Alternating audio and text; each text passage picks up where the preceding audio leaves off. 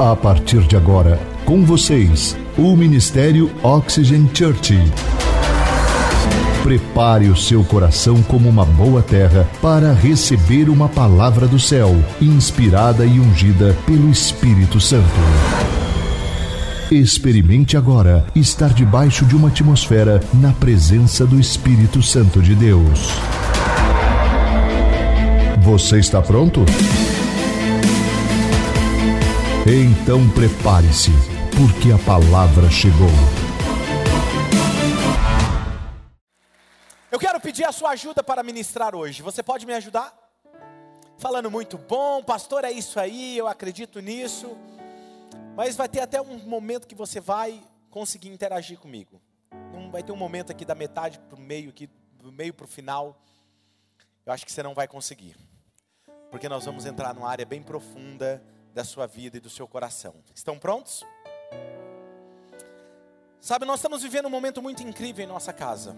E estamos em uma das séries mais emocionantes que já tivemos em nossa casa. A cada domingo as pessoas saem daqui com um sorriso estampado no rosto, me cumprimentam ali fora e dizem: Pastor, eu estou encontrando o meu propósito. Está cada vez ficando mais claro o propósito pelo qual eu nasci. E isso me alegra demais porque o que estamos construindo não é apenas uma igreja, estamos nos formando em algo que irá impactar o mundo, algo que realmente farão as pessoas repensarem o que é o Evangelho de Jesus e realmente viver o que Jesus ensinou e não aquilo que as pessoas dizem sobre o Evangelho de Jesus. E esse é o nosso maior desafio, e por isso a, a, o título da mensagem de hoje é Elementos para cumprir com a sua visão. Não adianta eu ter uma visão, mas eu não saber como chegar lá. Uma coisa é eu ter um destino, porém a outra é eu não saber como eu chegar nesse destino. E o objetivo, na verdade, com essa mensagem é falar: existem muitos elementos importantes nessa jornada, mas hoje eu quero falar apenas dois elementos. Alguns elementos que são extremamente necessários, mas antes eu quero ler um texto com vocês que está em Salmo de número 33, versículo 9. Abra o aplicativo, a sua Bíblia, o aplicativo do seu celular, em Salmo de número 33, versículo de número 9 ao versículo 12, que diz assim: Pois ele falou e tudo se fez, ele ordenou e tudo surgiu.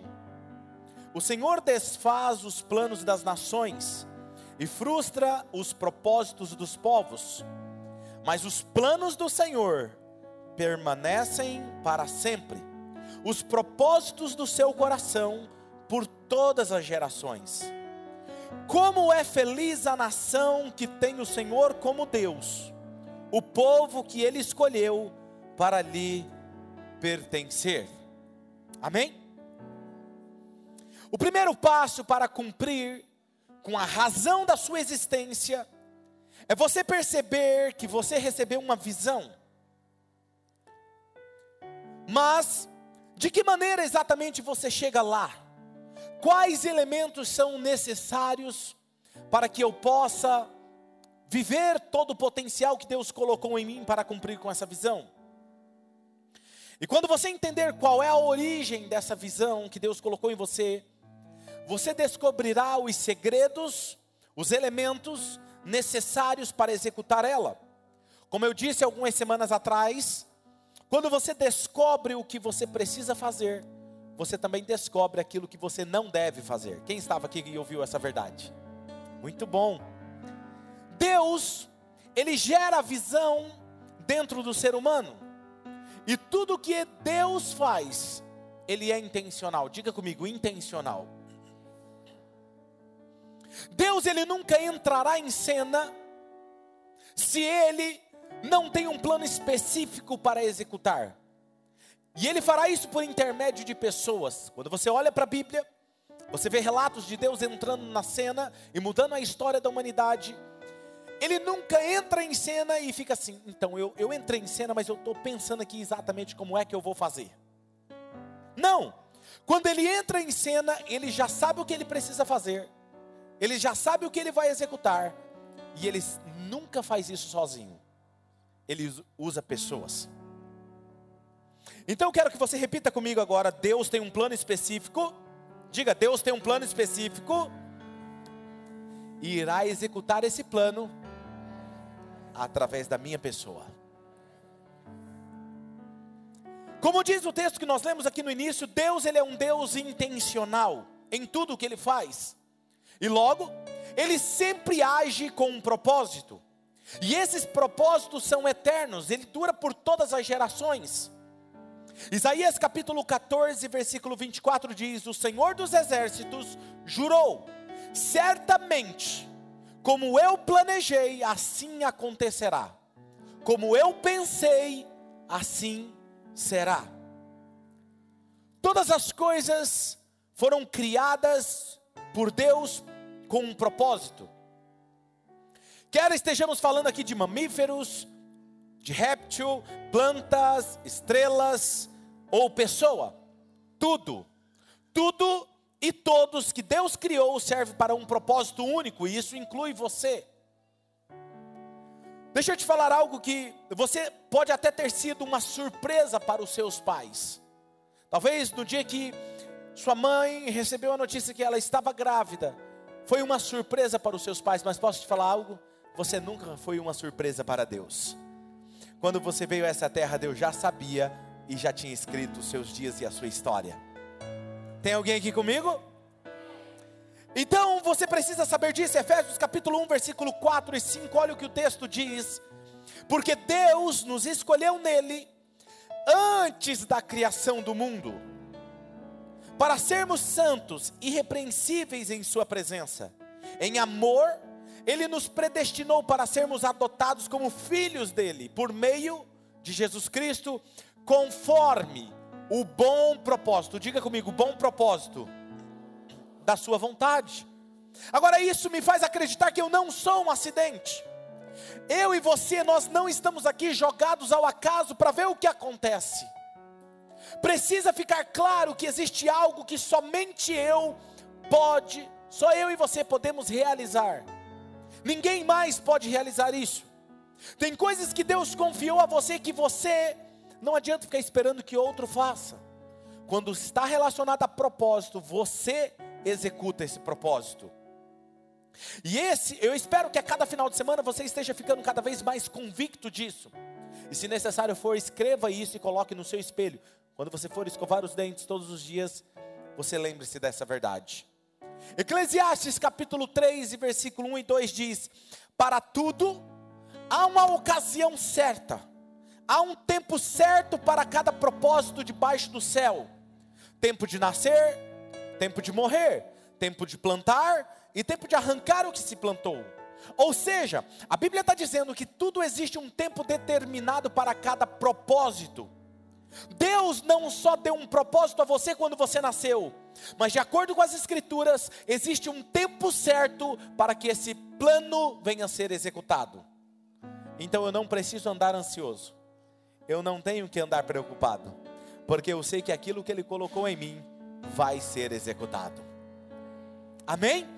Tudo que eu preciso é obedecer, tudo que eu preciso é estar vivendo o que Deus quer, cada passo que Ele me dá, e aí eu vou vivendo o melhor de Deus, e no tempo certo, na hora certa, isso vai acontecer. Deus determinou o tempo, e esse tempo não é em outra vida. Esse tempo não é depois que você morrer, esse propósito é para a sua existência. Então Deus tem um propósito para você. Não existe nada que alguém possa falar ou fazer que possa mudar isso.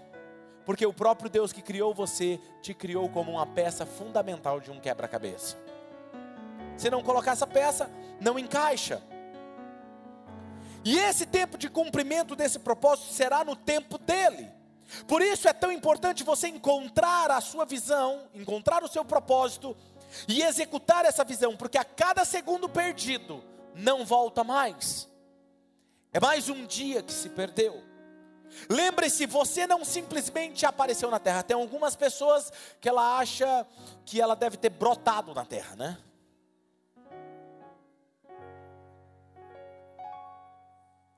E aí o pai e a mãe olhou e falou assim: olha, não é que é bonitinho? Outros que são mais futuristas, que assistiram Exterminadores do Futuro, acreditaram que eles vieram do céu. E aí o pai olhou e falou assim: Que menino corajoso, eu vou pegar esse menino para criar. Brincando com você, mas na verdade você não simplesmente surgiu nessa terra. Deus escolheu a época e o tempo onde você nasceria. Porque lembre-se, você é a resposta de uma pergunta que a sua geração está fazendo.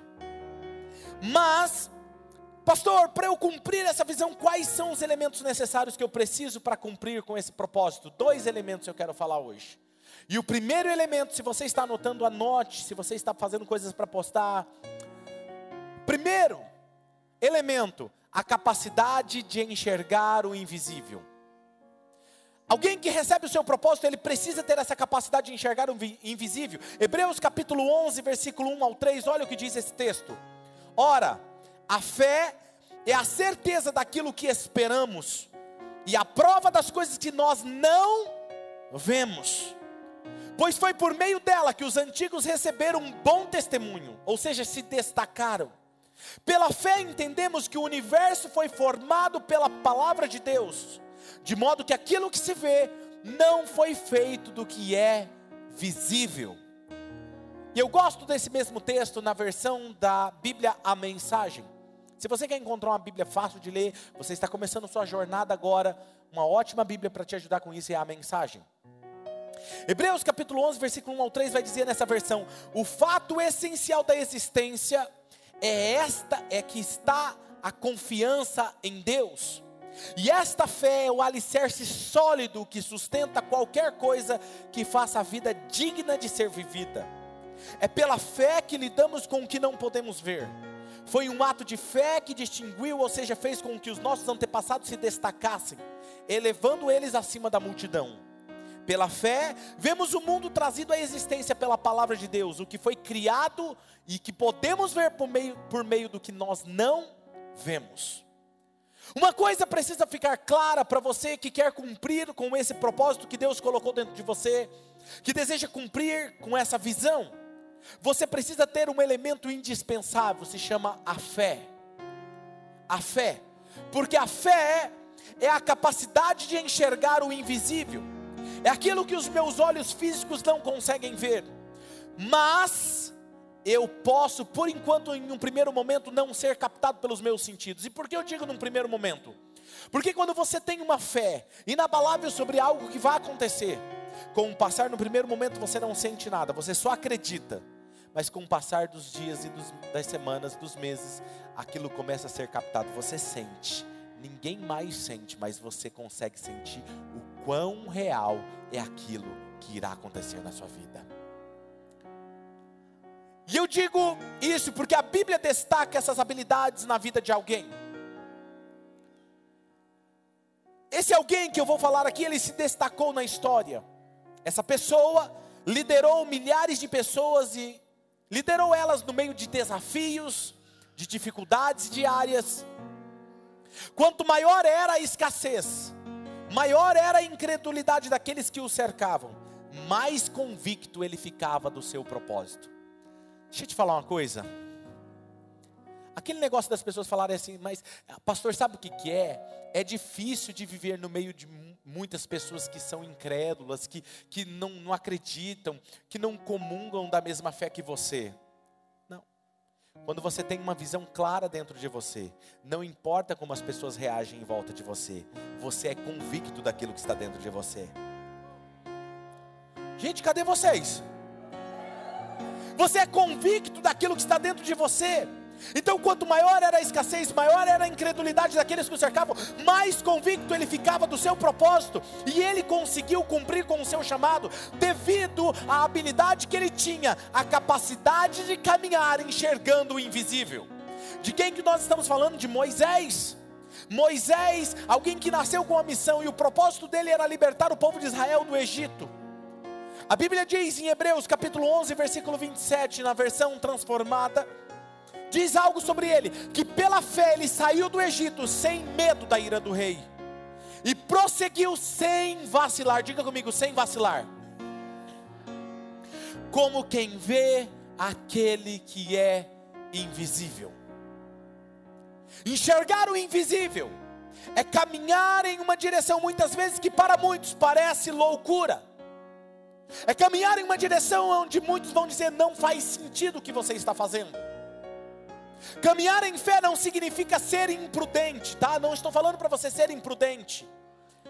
Significa ter certeza daquilo que te guia, uma certeza que muitos não terão. Quando você tem uma Quando você tem uma visão do seu propósito, é como uma imagem que está no seu espírito, que te guia, e aquela imagem vai te levar você a tomar decisões, mudar o seu comportamento, falar de um jeito diferente, se vestir de uma maneira diferente, pensar sobre relacionamento diferente, administrar as suas finanças de forma diferente, porque existe uma imagem dentro de você que está relacionada ao seu propósito, que te guia. A visão que foi dada a elas, o chamado, o seu propósito foi dado a você.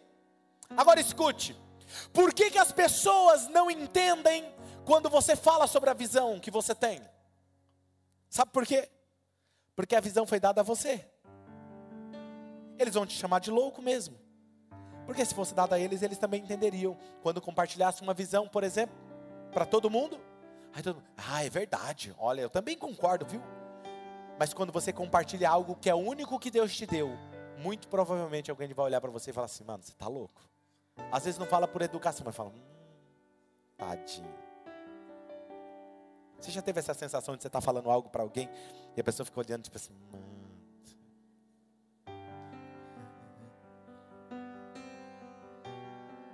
Já teve essa sensação? Deixa eu te falar algo. Se você compartilha uma visão que todos concordam, muito provavelmente essa visão não veio de Deus para você.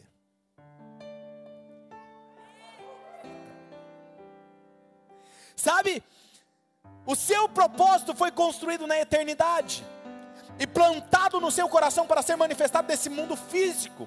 E essa visão será o seu guia, será o seu norte, e é por isso que vai te fazer te motivar a levantar todos os dias na segunda-feira animado para cumprir com a sua visão, com o seu propósito, ou se preparar para alcançar ela, porque eu estou empolgado, porque eu vivo feliz, porque eu vivo, porque eu estou fazendo o meu propósito de vida, porque eu estou aqui. Eclesiastes capítulo 3, versículo 11 diz: E no entanto, Deus fez tudo apropriado no seu devido tempo, e Ele colocou um senso de eternidade no coração humano, mas mesmo assim ninguém é capaz de entender toda a obra de Deus do começo ao fim. Porém, deixa eu te falar algo: se não é o seu propósito, a imagem, a visão que está dentro de você, que a psicologia, existe uma linha da psicologia que diz que essas imagens são arquétipos, que nos guiam, que nos ditam como deve ser o nosso comportamento. Se essa imagem não é o seu propósito que guia você, muito provavelmente é uma outra imagem ruim que guia você. Não tem como você não ter algo dentro de você que te leva a se comportar do jeito que você se comporta hoje. Então veja bem, algumas pessoas elas são guiadas pelo medo. Outras são guiadas pela decepção, outras são guiadas pela traição. Só que lembre-se, aquilo que te guia será aquilo que vai gerar os resultados na sua vida. Eu não sei se você se lembra, alguém aqui se lembra de um nome chamado Thomas Edison?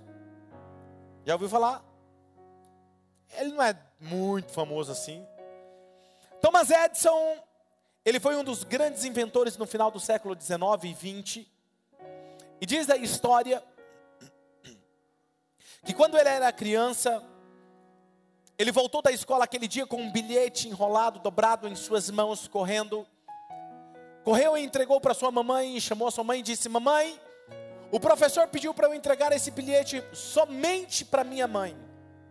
E a mamãe pegou aquele bilhete, aquele papel, e depois de ler, a sua mãe com lágrimas nos olhos, ela leu em voz alta o que estava escrito no bilhete para ele. E disse: Filho, preste atenção o que está escrito nesse bilhete.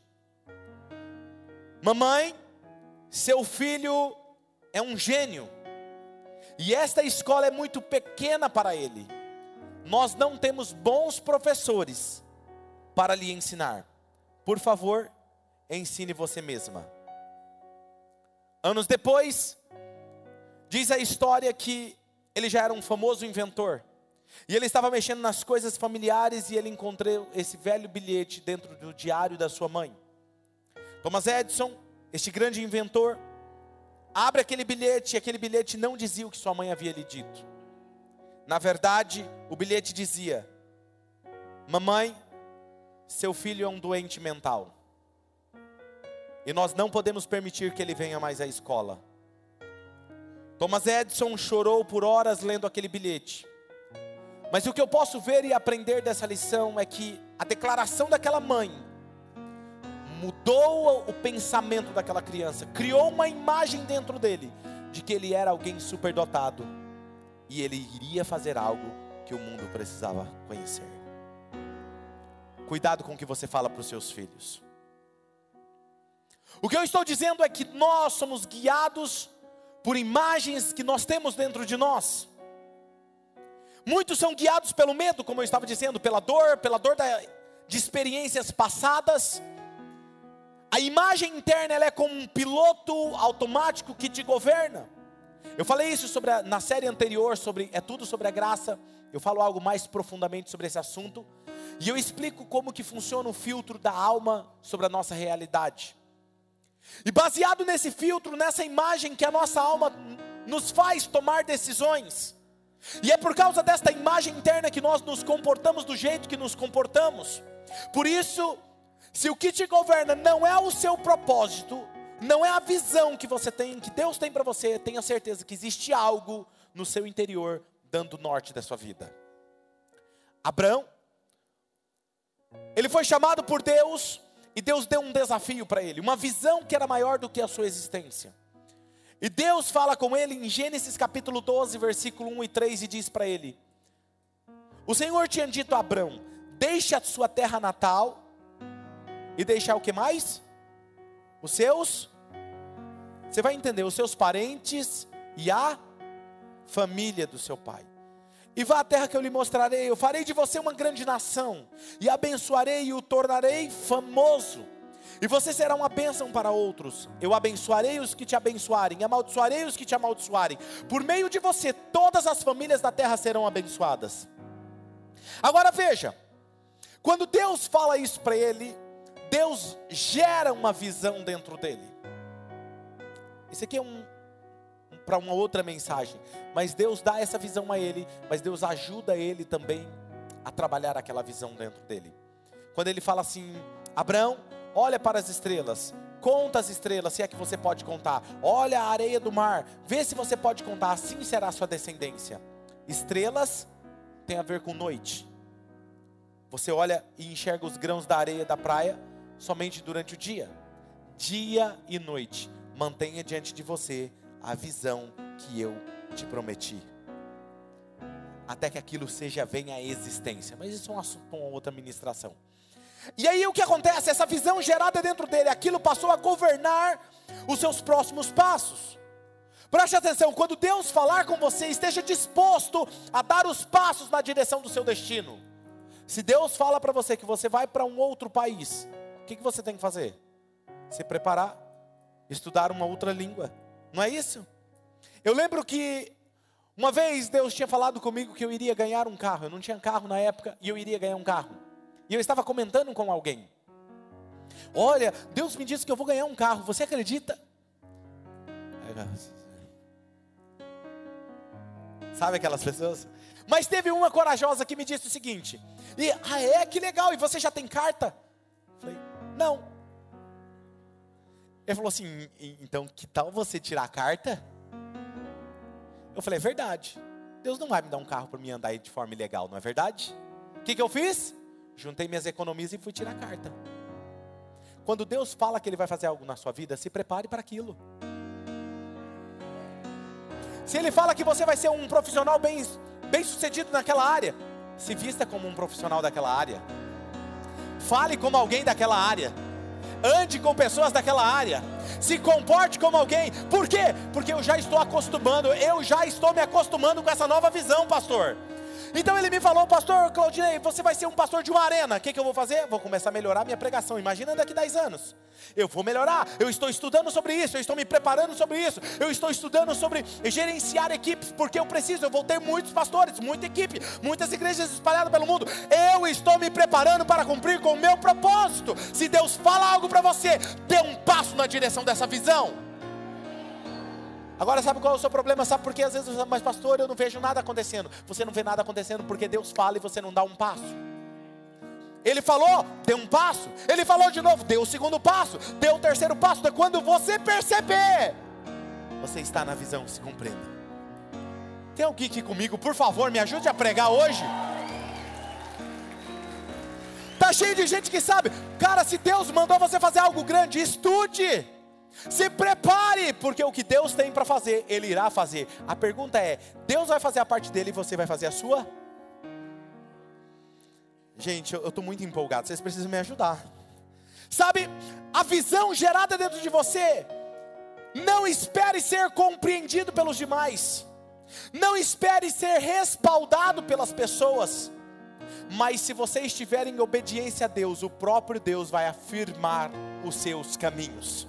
Tem alguém aqui comigo? Como disse o pastor Sidney na semana passada, quando nós cumprimos com o propósito de Deus, nós teremos toda a provisão necessária para cumprir aquela visão. Então, quando você está com dificuldade financeira em algum momento, é por duas coisas: ou você está administrando mal as suas finanças, ou você não está cumprindo com o seu propósito. Porque se você estivesse cumprindo com o seu propósito, Deus mandava todos os recursos para cumprir com o seu propósito. Cumprir com o propósito é como percorrer um mapa do tesouro, que a cada passo você é surpreendido pelo favor de Deus, pelo suprimento da abundância, a cada fase da sua vida. Salmo de número 37, 23 diz: O Senhor firma os passos de um homem, quando a conduta deste o agrada. Deixa eu contar algo para você. Aquilo que você tem claro dentro de você, uma visão clara dentro de você, desperta o seu potencial. Nos Estados Unidos, numa faculdade, quem aqui faz faculdade? Levanta a mão aqui agora. Muito bom, muito bom. Já aconteceu com você de trabalhar o dia todo e chegar na faculdade você está muito cansado? Aí o professor fala, ele começa a ensinar. E aí tem uma hora que você você fala assim, eu estou em outro país. Porque meu professor está falando em outras línguas. Ele começa assim. Já teve essa sensação? Já aconteceu isso comigo.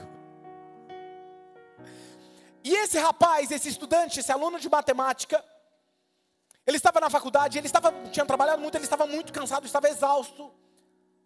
E de repente ele caiu em cima da carteira ali, dormiu. E o professor continuou a aula. E o professor estava falando e ele falando assim: Olha, existem três problemas que são insolúveis na matemática, que nenhum mestre da matemática conseguiu resolver ainda. E ele escreveu na lousa o problema. E terminou a aula, todo mundo foi embora e ele ficou lá só. Pensa no menino estudioso, para ver se a matéria entrava. E o que aconteceu quando ele se deu conta? Agora você não vai falar que aconteceu já isso com você, né? Ele olhou, não tinha mais ninguém na sala de aula, só estava ele. E ele no susto olha para a lousa e ele fala assim: Meu Deus, tarefa para a semana que vem. Pegou e copiou os problemas, levou para casa. E o que aconteceu na semana seguinte? Ele veio com os três problemas solucionados. Ele entrou para a maior estatística de resolução dos mestres de matemática nos Estados Unidos. Deixa eu te falar algo.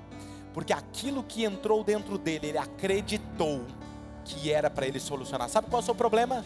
Quando você não consegue resolver um problema no seu casamento, na sua empresa, nos seus relacionamentos em qualquer área, ou em qualquer área de finanças, qualquer área da sua vida, você fica falando, mas não dá, é difícil, nunca consegue, porque é essa imagem que você tem dentro de você. Mas quando você entender, eu sou filho amado de Deus e ninguém pode mudar essa verdade. Eu tenho todos os recursos necessários que eu preciso dentro de mim. Deus pode me dar sabedoria para resolver qualquer coisa. Que venha os problemas, eu vou resolver. Quando você encara desse jeito, as coisas serão diferentes para você. Uou! Incrível isso. Sabe? A segunda, o segundo elemento muito importante para você cumprir com a sua visão: livre-se das bagagens extras. Gente, alguém aqui já foi viajar? Claro, né? Quem não foi, eu profetizo, vai viajar em nome de Jesus. Algumas pessoas falaram amém você viu? Recebe, irmão. Você já foi arrumar mala? Eu não sei se já aconteceu isso com você, mas comigo acontece. Gente, é uma luta para arrumar mala. E você abre a mala, e aí você começa a colocar as coisas. E depois, tem algumas pessoas, as irmãs, assim, né? Ela vai passar dois dias, ela leva dez sapatos. Mas meu amor, por que você vai levar dez sapatos? Não, amor, presta atenção, ó. Falo, vamos fazer o seguinte. Deus está falando aí, alguma coisa assim, para um lado, para lá, né? Não, para lá, para aquele lado ali, ó. Não, meu amor, vamos lá, ó. O que, que você acha? Pega esse tênis. Não é simples, gente, ó. Pega esse tênis. Você já veste ele, você não precisa colocar na mala. Você já vai com ele. É um. E mais um. Para você usar lá, bater lá. É dois dias. Não, amor, você não está entendendo. Esse aqui eu vou com ele, fica tranquilo. Mas esse aqui é para combinar com a blusa. Esse outro aqui é para combinar com o batom. E esse outro é para isso. Meu Deus do céu. Mas o que acontece? Mas acontece isso comigo também, como homem.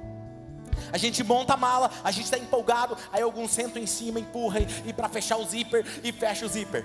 E aí a gente vai viajar. E aí o que acontece quando você volta? Puxa, eu coloquei coisa demais. Nem usei. Não é assim? Colocou bagagem extra. Levou coisa que não precisava levar. E o pior, sabe o que, que é? É quando você leva tudo que não precisava e o que era importante, você esquece. Não é assim que a gente faz na vida? A gente está tá cheio de pessoas levando bagagem que não era para ser levada até hoje. E o que era importante carregar consigo todos os dias, deixou no caminho. Lembra que eu te falei que ia começar a ficar forte? Agora eu quero falar com você sobre isso. Na jornada da vida é a mesma coisa. A única diferença está nas consequências, porque dependendo do que você leva, será consequências boas ou ruins. E o nosso maior problema é que muitos de nós carregamos coisas que são como amarras internas dentro de nós, que nos impedem de prosseguir ou de ver com maior clareza o nosso destino. Aconteceu isso com Abraão. Abraão Deus diz para ele em Gênesis 12, 1, olha isso. Abraão saia do meio da onde? Da sua fazenda, é isso? Do meio dos seus parentes, da sua família. No capítulo seguinte diz o texto: E Abraão sai do meio dos seus parentes e leva consigo o seu sobrinho Ló. Ele entendeu tudo, né? Aí interessante, Deus não pula na frente dele. Ah, você não vai. Por que, que eu não vou? Porque você está em desobediência. Eu mandei você ir sozinho e você está levando o seu sobrinho. Deus faz isso com ele? Sabe por que, que Deus não faz? A mesma coisa que ele faz com você. Ele manda você fazer uma coisa e você faz diferente. E ele não entra na frente te impedindo. Sabe por quê? Porque você tem escolha. É. Você tem escolha. Ou você obedece exatamente o que Deus está falando, ou você não obedece. E quem arca com as consequências? você. E Abraão, ele entra em uma guerra que não era para ele ter entrado, ele entrou por causa de Ló. Ele teve problema de relacionamento com os seus profissionais por causa de Ló. Ele teve que interceder a Deus por causa de Ló na época de Sodoma e Gomorra. Quantos problemas você está acarretando hoje na sua vida porque você está carregando coisas com você que não era para você carregar? Qual é o nome do sobrinho que você está carregando com você? Para Ló, perdão, para Abraão era Ló o nome do sobrinho. Para nós, muitos de nós temos sobrinho chamado medo, traição, ressentimento, problema de relacionamento. São coisas que nós não resolvemos. Queremos iniciar um novo ciclo sem encerrar o ciclo anterior com honra e respeito. Muitos de nós queremos começar uma nova temporada na nossa vida sem respeitar e honrar o nosso passado. Pessoas que são assim, elas têm algumas características. Uma delas é não terminar tudo aquilo que começa. Começa um livro, não termina. Começa um trabalho e não conclui o trabalho. Hoje ela está no emprego, amanhã ela está em outro emprego. Hoje ela está no emprego e ela está super feliz, falando: Uau, encontrei, Deus falou comigo. Amanhã ela, não, Deus não está mais falando comigo nesse emprego, vou para outro emprego. São pessoas instáveis, tudo que começa não termina. Hoje ela está num relacionamento sério com alguém, daqui a pouco não está mais. Porque ela acha que a vida é igual ao Facebook. Ela coloca lá: hoje eu estou comprometido com alguém, amanhã não estou mais. Sua vida é muito mais do que isso, do que uma rede social. Carregam essas coisas consigo, amarras que determinam onde elas estão. Alguns sobrinhos são como heranças familiares são modelos de relacionamento, modelo de como lidar com as suas finanças. Você aprendeu com seus pais. Modelo de como encarar os desafios. Você aprendeu com seus pais. Se um dos seus pais, por exemplo, não sabe lidar com desafios, sofre algum tipo de distúrbio emocional ou depressão, escute o que eu irei falar aqui agora para você. Lembre-se, nesse exato momento, como era exatamente que os seus pais reagiam quando tinham um problema. O que eles falavam? Como eles se comportavam? Você percebe que você age igual hoje? Isso são coisas que te prendem no seu passado. Você vai ver esse mesmo ciclo se repetindo na sua vida hoje, o mesmo modelo, a mesma fala, a mesma forma de lidar nos relacionamentos, a mesma crítica ao esposo, a mesma crítica à esposa, a mesma forma de lidar com os filhos. Atendi um, algumas famílias já. E um dia um pai disse para mim: um dia o meu pai fez algo comigo e ele me contou a situação. E ele falou assim: e hoje eu me pego fazendo a mesma coisa com as minhas filhas, mas eu tinha me prometido que eu jamais iria fazer aquilo. Não adianta você prometer aquilo. Sabe por quê? Porque quando você é criança, você é como um gesso úmido. O gesso você molha ele, e ele se torna uma massa maleável para tomar qualquer forma. E com o passar do tempo, aquela massa enrijece e só tem um jeito de refazer: quebrar, moer, molhar de novo e dar uma nova forma. Aquela é a única forma que você vê o mundo hoje. Por exemplo, Pais inseguros e doentes emocionais geram filhos medrosos, covardes, covardes, irados, doentes emocionais, sempre em níveis mais profundos. Porque a lei da semeadura, aquilo que eu planto eu vou colher. Meus pais, pastor, nunca fizeram algo muito grande. Tudo que eles têm é uma casa. E tudo que eu quero hoje é ter uma casa. Deixa eu te falar algo. Nada contra os nossos pais, nossos pais também tiveram os problemas dele com os pais deles. Nós precisamos respeitá-los, honrá-los, mas quem disse que você não pode ser muito mais próspero do que eles, ter várias casas e abençoar a vida deles?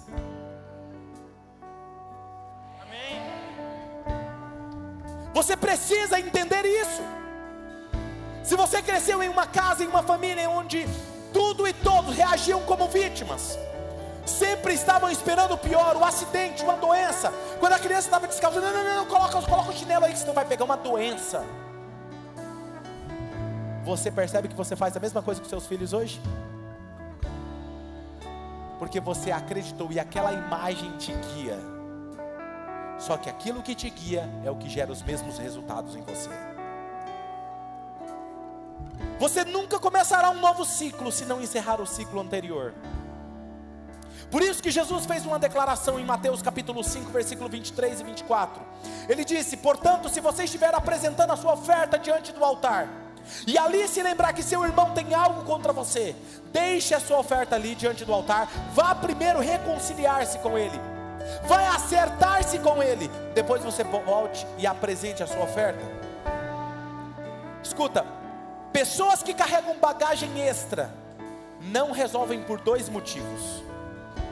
Primeiro, porque elas acreditam que aquilo jamais vai afetar a sua vida. Não, não vou resolver. É tão simples. Não, não precisa. É tão bobo. Eu nem lembrava mais disso. Muito provavelmente, enquanto eu estou falando aqui, você está lembrando de situações e experiências do seu passado. Aí você fala, nossa, nem lembrava mais disso. Sabe por que, que Deus está te lembrando agora? É porque você precisa resolver isso para você ir para o próximo ciclo da sua vida. Quando você colocar na bagagem aquilo que não é para você levar, isso vai te fazer ficar preso no passado como amarras na sua alma, te faz agir como aquilo sendo normal e natural.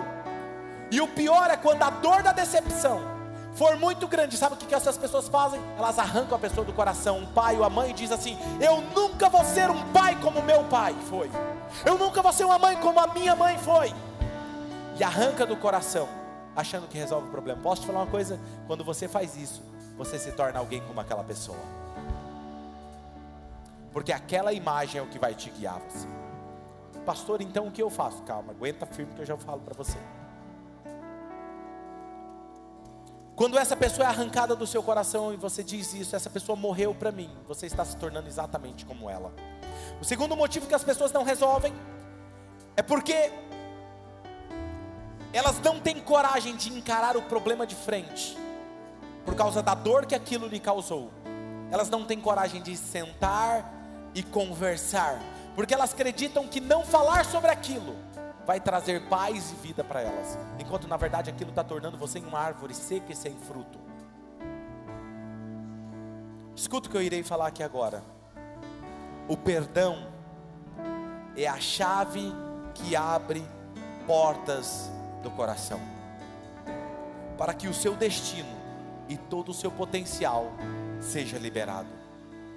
Quando você carrega um ressentimento e não perdoa, você cria uma concha em volta de você, em volta do seu coração, que não entra o amor de Deus e nem o potencial que Deus colocou dentro de você consegue sair para fora.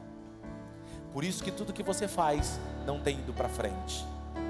Ou você quebra hoje essa falta de perdão. Porque quando você quebrar isso, essa tampa que tapava o seu potencial, seu potencial vai sair para fora e você vai se tornar aquela pessoa que você foi planejada por Deus para ser. Quem está me entendendo? Pastor, mas como eu faço isso? É simples. Senta com seus pais, senta com as suas mães, senta com aquela pessoa e tenha coragem de falar sobre aquilo que aconteceu. E diga: Eu não quero falar quem estava certo e quem estava errado. Não importa. Importa é o que eu vou fazer com isso daqui para frente. E eu decido tirar da minha mala eu te perdoo e eu quero te pedir perdão. A vida segue. Quem está me entendendo?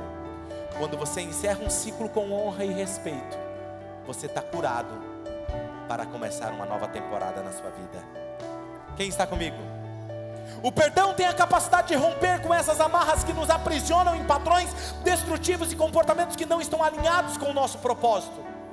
Abraão, o que ele fez quando ele percebeu que tudo que ele estava acontecendo com ele estava relacionado a Ló, sabe o que ele fez? Ele procura o seu sobrinho. E em Gênesis 13, 8 e 9 ele diz: Então Abraão disse a Ló: Não haja desavença entre mim e você, entre os seus pastores e os meus, afinal somos irmãos. O que ele está querendo dizer aqui? Nós somos família, sangue do mesmo sangue. Ele não desonra o sobrinho, muito pelo contrário, ó, só o seguinte: faz o que você nasceu para fazer e eu vou fazer o que eu nasci para fazer vai para a direita que eu vou para a esquerda. E quando ele faz isso, o que acontece? Deus chama Abraão e diz: Abraão, agora que você se desvencilhou daquilo que segurava você, ele diz: Toda a terra que você está vendo, eu darei você e a sua descendência para sempre, diz o Senhor Abraão. Depois que Ló separou-se dele, de onde você está, olhe para o norte, para o sul, para o leste, para o oeste, porque antes, Abraão, você era apenas um peregrino em busca do seu propósito. Agora que você liberou aquilo que te prendia, eu posso te dar aquilo que você está enxergando. Só depois que Ló saiu da vida dele. O que eu quero encerrar dizendo para você é: está na hora de encararmos de frente os nossos conflitos. Resolvermos de uma vez por todas e deixarmos crescer e amadurecer. Deixar de mimimi. Falar, Deus não me ama. Não, Deus não tem um propósito para mim. Você fazer isso é aceitar que imagens destrutivas guiem a sua vida. José só prosperou quando ele perdoou os seus irmãos. ele foi capaz de perdoar em seguida ele pôde prosperar. Porque a bênção do seu destino, do seu propósito, só pode ser liberada quando não existe mais sentimentos amargos dentro de você. Feche os seus olhos. Se Deus está trazendo à sua mente agora algo que talvez pareça bobo para você, mas se Ele está trazendo é porque Ele quer que você precisa aprender a lidar com isso. Faça alguma coisa a respeito.